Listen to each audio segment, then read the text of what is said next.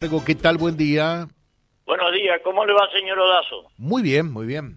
Un oyente de la Lola lo llama. Sí, te escuchamos, con todo gusto. Sí, estoy escuchando el tema de la policía, tanta gente que se queja de la policía, ¿vio? Me parece que un poco estamos fomentando la grieta, porque la policía ya está devaluada, ¿se acuerdan? Yo tengo unos cuantos años y me acuerdo cómo se respetaba la policía y cómo vivíamos todos bien, porque había respeto. Hoy se perdió el respeto. Yo eh, soy testigo y veo un móvil que va a un barrio, ¿me escucha? Sí, perfecto. Cuando están peleando, hay una gresca, llega la policía y todos los dos bandos que están peleando se ponen de acuerdo contra la policía. ¿Por qué no filman eso? ¿Por qué no sacan fotos de gomerazos, piedrazos, policías que perdieron ojo?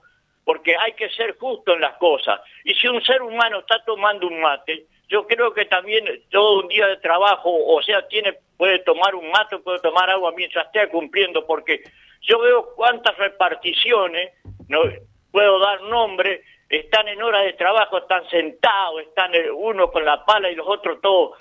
Eh, eh, es así, no vamos a comentar la espera, espera, espera un ratito, espera un ratito. Escúcheme una cosa, ¿por qué no tienen bien puesta? Y cuando ven un tipo, una policía así, ¿por qué no para y le dice, señor, usted está en hora de trabajo? ¿Por qué no tienen ese coraje? Hablen, entonces van a mejorar o quién es su jefe. ¿Entiende? Y yo estoy de acuerdo con vos. Eh, eh, mira, si mal no recuerdo, sos el caso, eh, no sé si fuiste víctima, vos o un familiar tuyo, que, que siendo policía perdió un ojo, ¿no? Sí, sí, seguro. ¿Quién fue? No es familiar, pero conocido. Ah, bueno, conocido. tenés toda la razón, pero ¿sabés una cosa?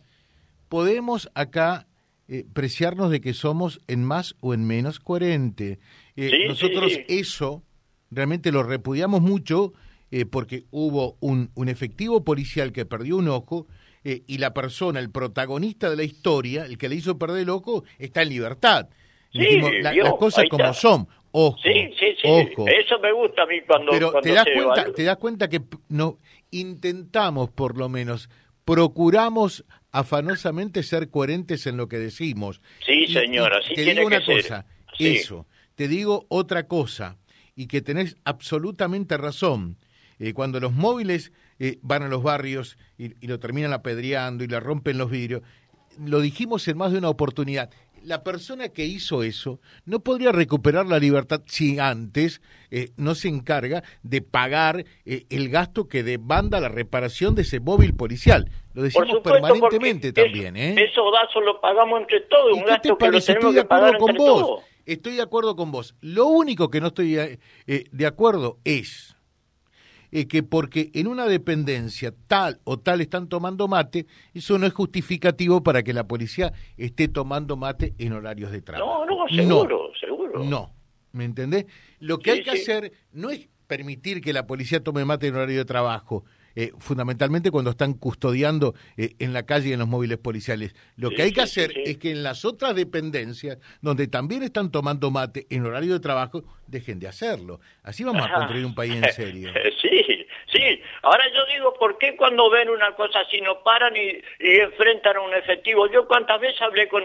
se puede llegar a hablar tranquilamente sin agredir pero yo me embronco porque yo no tengo esa, mando fotos por WhatsApp, toda esa miseria que mandan, inventan un montón de cosas, por eso estoy embroncado, porque lo primero es sacar una foto y mandar y hacer, vayan y hablen, hay, hay que dialogar, acá falta el diálogo, el entendimiento, no mandar, porque es fácil mandar un WhatsApp o enchastrar a personas por hablar. Yo cuando un tipo eh, me habla por teléfono y me, le digo, espera, nos vamos a encontrar y vamos a sentarnos frente a frente a hablar, pero no me venga a insultar o a degradar por, por, teléfono, porque eso a mí me... No, yo tengo no, en eso que estás diciendo estoy totalmente de acuerdo. ¿eh? Porque hay muchos que se valen detrás de un teléfono, pero usted ah, quiere conversar, no, son capaces de armar un diálogo o en una vecinal tratar el tema como hay que hacerlo. Yo estoy al frente de un club, La Lola, y, le digo, hay que dialogar, hay que arreglar las cosas, sumar, no restar, porque ya tenemos mucha grieta, mucho desentendimiento entre los argentinos, pasaron muchos años, este, tenemos de todo y no sabemos aprovecharlo. Bueno, pero yo quiero que, eh, que, sepas también eh, que, que, por ejemplo, nosotros mm, siempre destacamos los hechos positivos de la policía. Sí, por yo lo, por eso el otro yo día, siempre a usted. ¿eh? el otro Sí, día sí. cuando hubo dos efectivos eh, que desde el en 911, ¿es Graciela, ayúdame? Sí. Sí, eh, mm, hicieron que, que una persona que tenía intenciones de quitarse la vida eh, mm, pudiera volver sobre sus propios pasos y con el trabajo sí, que sí, hizo sí, esta sí. policía, Sí, sí, sí. eh, mm, mm, hacer que desistiera de esa dramática idea, lo, lo señalamos y lo puntualizamos. Nosotros no tenemos nada en contra de la policía, de No, ninguna no, manera, seguro. ¿no? No, no, a mí lo que me embronca un poco, tantas voces que se alzan en contra y nadie que, que, que haga, arme un diálogo, arme algo. Bueno, Dazo, ha sido un gusto hablar Un con fuerte usted. abrazo y que sigan muy bien en la Lola, ¿eh? Gracias, viejo, nos vemos. Ahora prepárense que vamos a preparar otra vez el festival para la tipa, ese viene el festival de la tipa. ¿Para ¿eh? cuándo? Y ahora creo que ya tenemos fecha, me- no me acuerdo bien, pero creo que es para el 12 de noviembre vamos a hacer el auténtico festival de la tipa acá en La Lola. Ah, Qué pero bueno. no, no dejas de invitarnos, ¿eh? Y, y el ya, ya compromiso nos de que vamos a comunicar más próximo, y el compromiso de que eh, estaremos por allí, si Dios quiere. Chao, ¿eh? chao, gracias, Fuerte abrazo, gracias.